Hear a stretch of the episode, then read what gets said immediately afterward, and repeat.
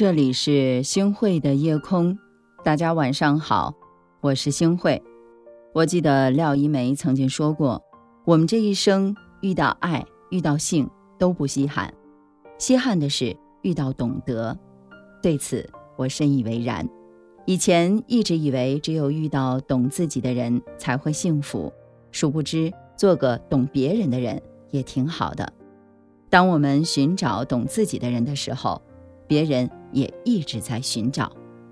能读懂对方，挺幸运的，因为你感受到对方的用心，感受到对方的真情。能被对方懂是一种幸福，因为他能够懂得你的喜怒哀乐。懂你的欲言又止，会用心和你相伴的。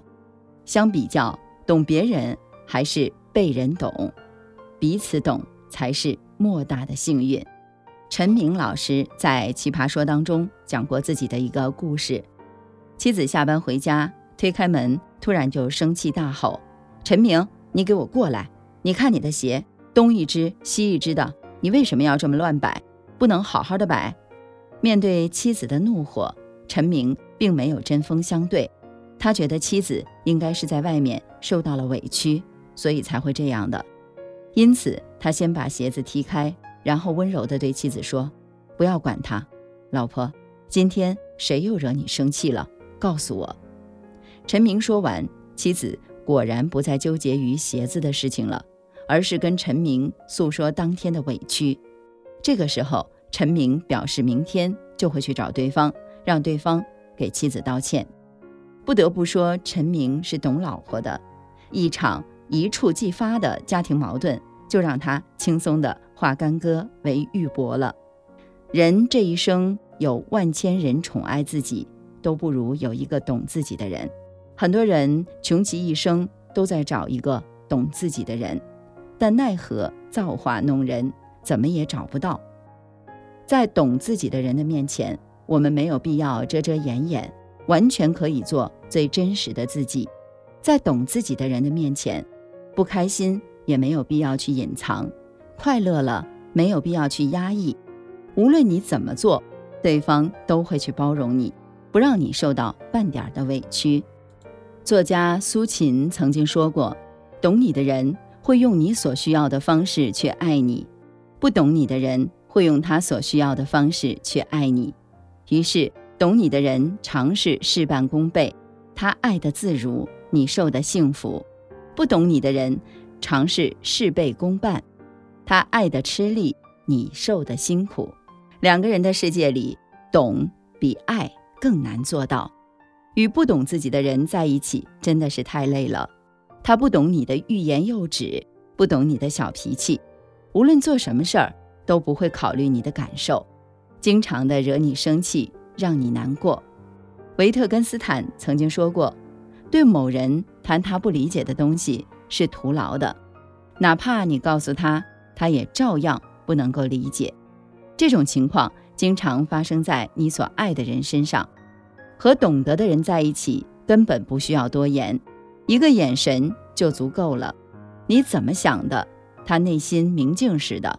和懂自己的人相处，才是最好的养生，才不辜负这美好的余生。作家刘同在《向着光亮那方》这本书当中写道：“这世上最好的关系是两个人相互理解，其次是两个人相互不理解，最差的关系是一个理解，一个不理解。相互理解就是相互懂得，这是最幸运的。相互不理解。”也无所谓，这样就不用有交集了。就怕一个理解，另一个不理解。如果是这样，那生活真的是在对牛弹琴了，丝毫没有快乐可言。人这一生，倘若能够相互懂得，真的是太幸福了。有多少人走着走着就散了？你可能以为之所以散了，是因为没有感情了，殊不知感情还在。只是疲惫了，彼此生活在一起，感受不到丝毫欣喜，最终的结果只能是分开了。相爱着的人，可能走着走着就散了；相互懂得的人，则能够白头到老，相濡以沫。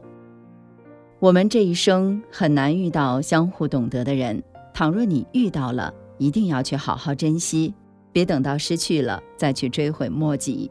是啊，人生不过短短几万天，我们不过是岁月中的风景，注定不会成为永恒。以后余生，愿你能够找到彼此懂得的人。一起策马扬鞭，共享人世繁华。的像一只无处可栖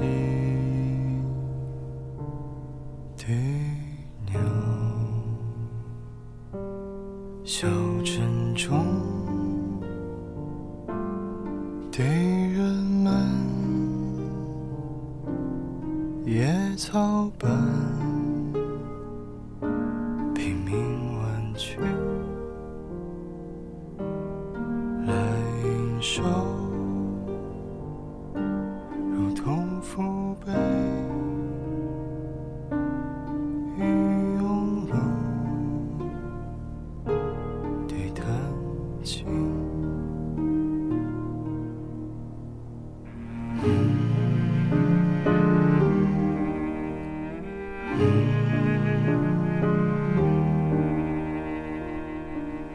在每个转向声，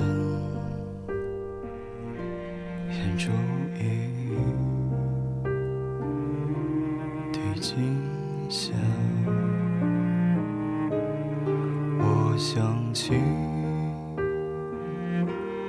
归乡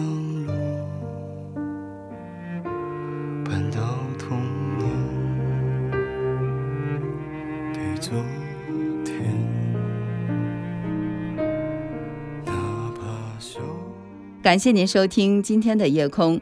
如果你特别喜欢的话，那么就请分享。您还可以在文末点一个再看。晚安，好梦。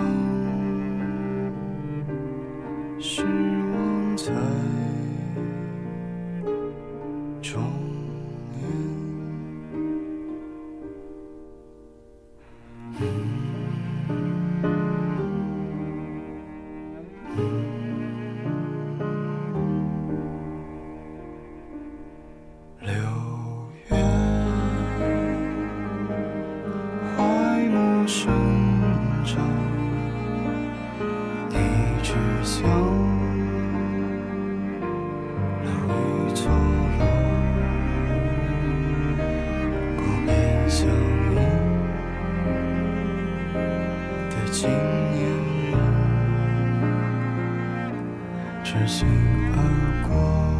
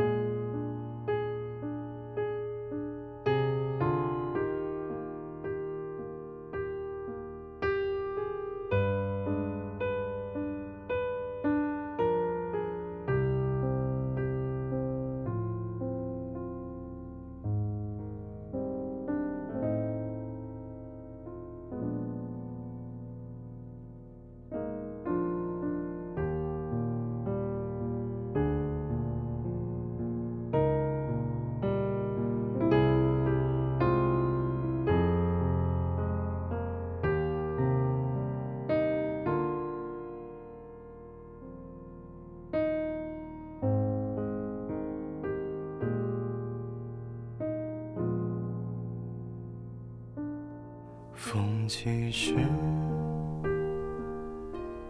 背向我的那个短发少年。